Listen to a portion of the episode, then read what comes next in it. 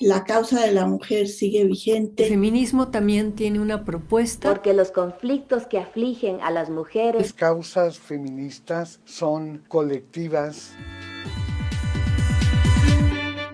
Voces del feminismo.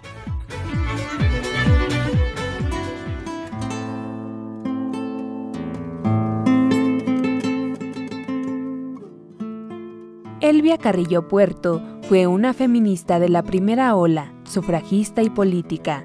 En Yucatán impulsó y exigió la formación y reconocimiento del primer Consejo Feminista y habló abiertamente de la necesidad de educación sexual para las mujeres.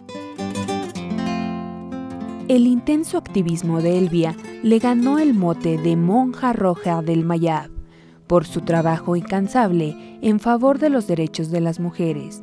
Debido a su formación liberal, dedicó toda su vida a lograr el sufragio femenino, la educación sexual, el divorcio legal y el control de la natalidad.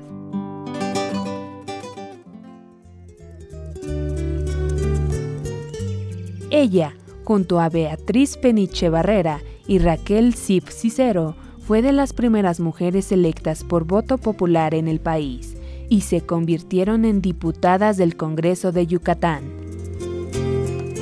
La monja roja del Mayab, al lado de Rosa Torre González, fundó 45 ligas feministas en diferentes estados del país y con su ejemplo propagó el anhelo de los derechos civiles y sexuales para las mujeres. Elvia Carrillo Puerto en Voces del Feminismo.